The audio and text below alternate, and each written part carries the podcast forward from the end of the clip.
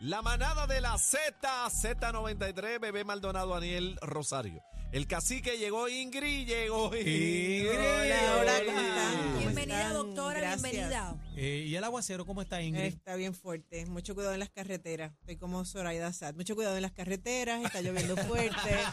Los Zoraida, se cogió el día libre hoy, Zoraida. pero- ah, pues, sí. pero Ingrid La doctora está hacer, aquí. doctora Pero yo vine, yo vine este, de camino acá y estaba lloviendo bien fuerte, así que todo el mundo que vaya suavecito para sus casas. Ya está. Doctora, ¿qué tenemos hoy? Pues hoy vamos a hablar de un tema muy solicitado que es cuando los adolescentes se ponen rebeldes o no quieren seguir con las reglas del hogar. María. Este, Aniel, todo- Aniel. Todos hemos pasado por eso. Entre los 12 y los 18 años es la, lo que se conoce como la llegada o la entrada de la adolescencia.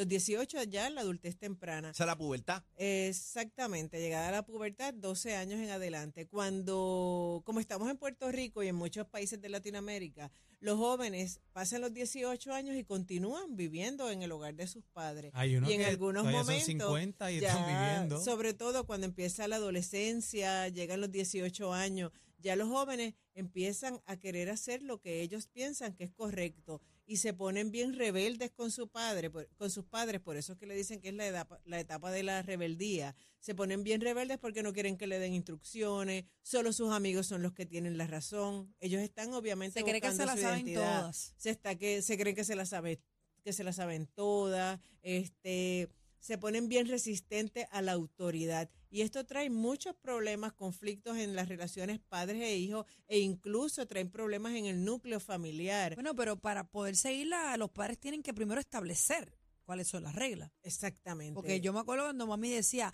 aquí hay que seguir las reglas. Yo le decía, pero ¿y cuáles son las reglas, mami? hay que establecer las reglas Hay que primero. establecer las reglas. Y eso es muy, muy bueno lo que trae este bebé y muy correcto para cuando mi mamá dice, hablando de lo que dicen las mamás, niño pequeño, problema pequeño, niño grande, problema grande. Si desde que los niños son pequeños, desde que empiezan este, a desarrollarse, no se establecen unas unos límites, no hay una disciplina, sobre todo un sistema de consecuencias. Cuando son pequeños, a veces los papás, el nene hace algo y se ríe Le pichean. no le hacen caso, hace una perreta, tienen problemas en la escuela y todo lo minimizan. Cuando sea grande, ese niño que no tiene un sistema de límites. Malcriado. Exactamente, son niños que tienen problemas contestándolo a los padres, contestándolo a los maestros y es más difícil el poder coger el toro, el toro por los cuernos, así que es bien importante que desde pequeños se empiecen a establecer cuáles son las reglas. Las reglas que habla bebé. Exactamente. En todas las en, en todas las casas hay reglas. Los niños, según su edad, pues tienen diferentes tipos de reglas. Cuando son más pequeños, obviamente, se acuestan más temprano, ya a las 8 de la noche se empieza con una rutina. Cuando son más grandes, pues se extiende el tiempo. Ya cuando llegan los 18 años, que los papás a veces no saben cómo intervenir con esos niños, hay que, con esos jóvenes adultos, debemos este, comunicarnos y saber o dejarles saber que también hay un sistema de consecuencias. Hay cosas que los padres hoy en día piensan que todos los hijos deben tener. Todos los padres piensan que es necesario que sus hijos tengan un celular. Realmente eso es un privilegio. Eso Cuando en la época de, de todos nosotros no habían celulares, el tener un, privi- eh, un celular es un privilegio. Mi paso. El poder este, tener este, un auto para ir a la universidad es un privilegio. Y hay unas responsabilidades dentro de lo que Ahora es te la lo casa. exigen, ahora te lo exigen. Exactamente. Ahora piden como, como si fuera eso melado con coco. Pero los padres fomentando una comunicación respetuosa, que no sea autoritaria, porque a veces los papás también se paran en tribuna, por Bebé, decirlo de bebé, alguna manera, y empiezan a gritar. Y lo- los jóvenes tienen que saber que en las casas todo el mundo tiene su rol y que hay unas reglas, porque nosotros los adultos también tenemos reglas en la casa, pues los jóvenes tienen una regla. Número uno, no pueden tratar a los padres como si fueran sus panas, porque a veces vemos que los padres, cuando lo- los padres ponen unas reglas, los jóvenes empiezan a manotearle, le hablan en algunos Ay, casos, se queda le manca. hablan malo, este, bebé, los mandan a callar Sin mano y lo queda. vemos, yo lo veo en mi práctica. Ah, le hablan por encima. Jóvenes que empiezan y mandan a callar, ay, cállate, tú no ¿Qué- sabes. qué? Y eso no es permitido. Los Cállate, padres, estúpida, te los padres no Cállate, son estúpida. amigos. Los Presa, padres son padres. Y hay que establecer una buena relación, pero no dejas de ser padre para ser Hay que estar- hay de que tu poner una raya, Hay que doctora. poner una raya. Sí, pero son en esos temas que ameritan, o sea, que son profundos, ¿verdad?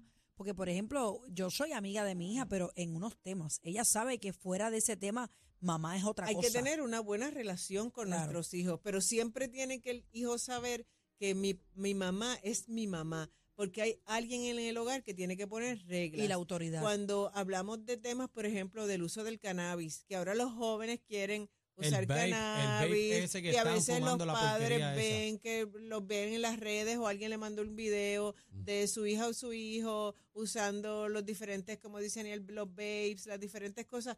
Si eso no procede en el hogar, pues no procede y hay que establecer unos límites que se puede y que no se puede. Las llegadas al, a X hora. Obviamente ya a los 21 años sabemos que no podemos exigirle a nuestro hijo, debemos ser un poco más balanceados con la hora de llegada.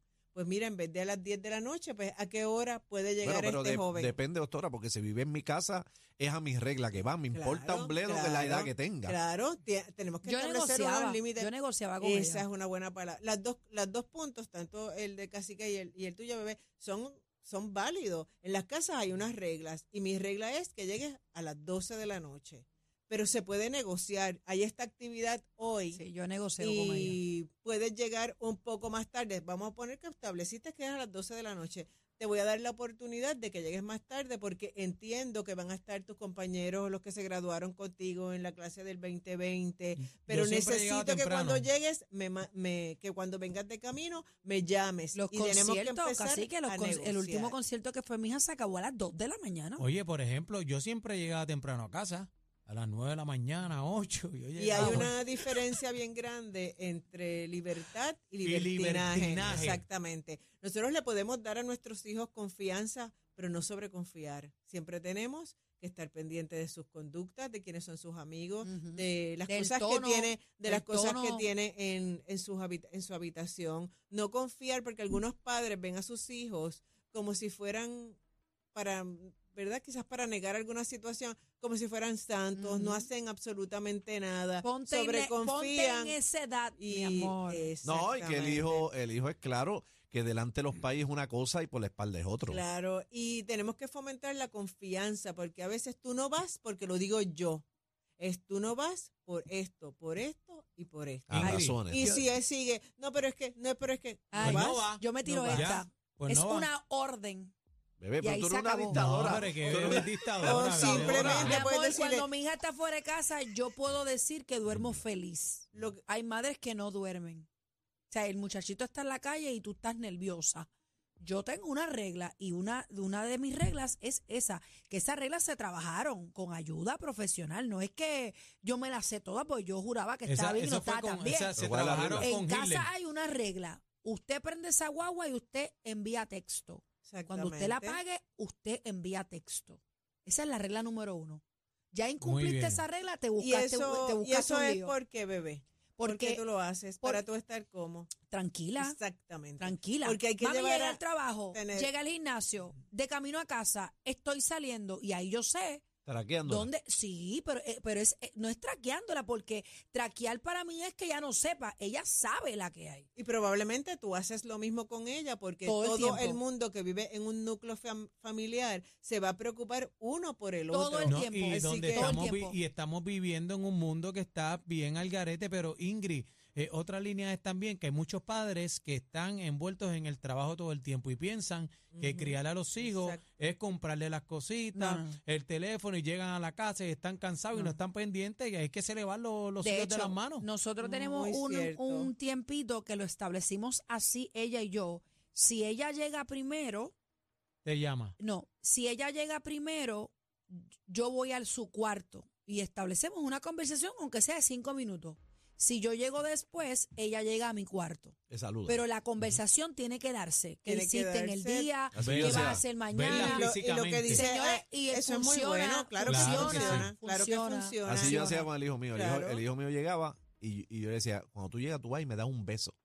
Porque cuando me des el beso, yo me voy a levantar. Yo me y pongo voy a al saber, día. y voy a saber que tú llegaste. Me das un beso y ahí te acuerdas. Y siempre hacía eso. Llegaba, me daba un beso. Y es bien importante, y, y retomando lo que trae Daniel, este, que nuestros hijos, no por tenerles todo, le estamos dando todo, ¿verdad? Los hijos tienen que aprender el sacrificio A de las cosas, tienen que aprender la importancia del trabajo, de ganarse las cosas con El valor. honradez. Tienen que saber, ahorita le pregunté a Bebé que porque ella le pide que su hijo, su hija la, la llame para estar tranquila. Tiene que ser compasiva. Claro. Saber que en esa casa hay alguien que está preocupada porque estás en la calle, igual que cuando quizás Bebé sale a trabajar o, o lo que sea, pues le informa a ella. Es que ya eres grande y entendemos que eres grande, pero tiene que haber una compasión, tiene que haber una comunicación y tienes que aceptar que a veces el no es la única respuesta. Porque cuando, no sé si a ustedes sus padres le decían, tú te mandas cuando te vayas de esta casa. Ay, para mí horrible. Mientras, mismito. mientras yo me tú vivas que me en este botando. techo,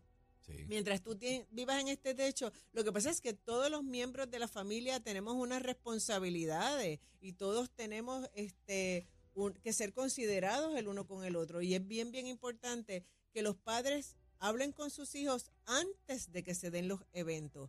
Que, sus, que puedan entender que aquí hay una hora y hay unas reglas establecidas. Sí, pero y tú las es- esa, que esa parte que mencionas, por lo menos yo la tomaba como una presión.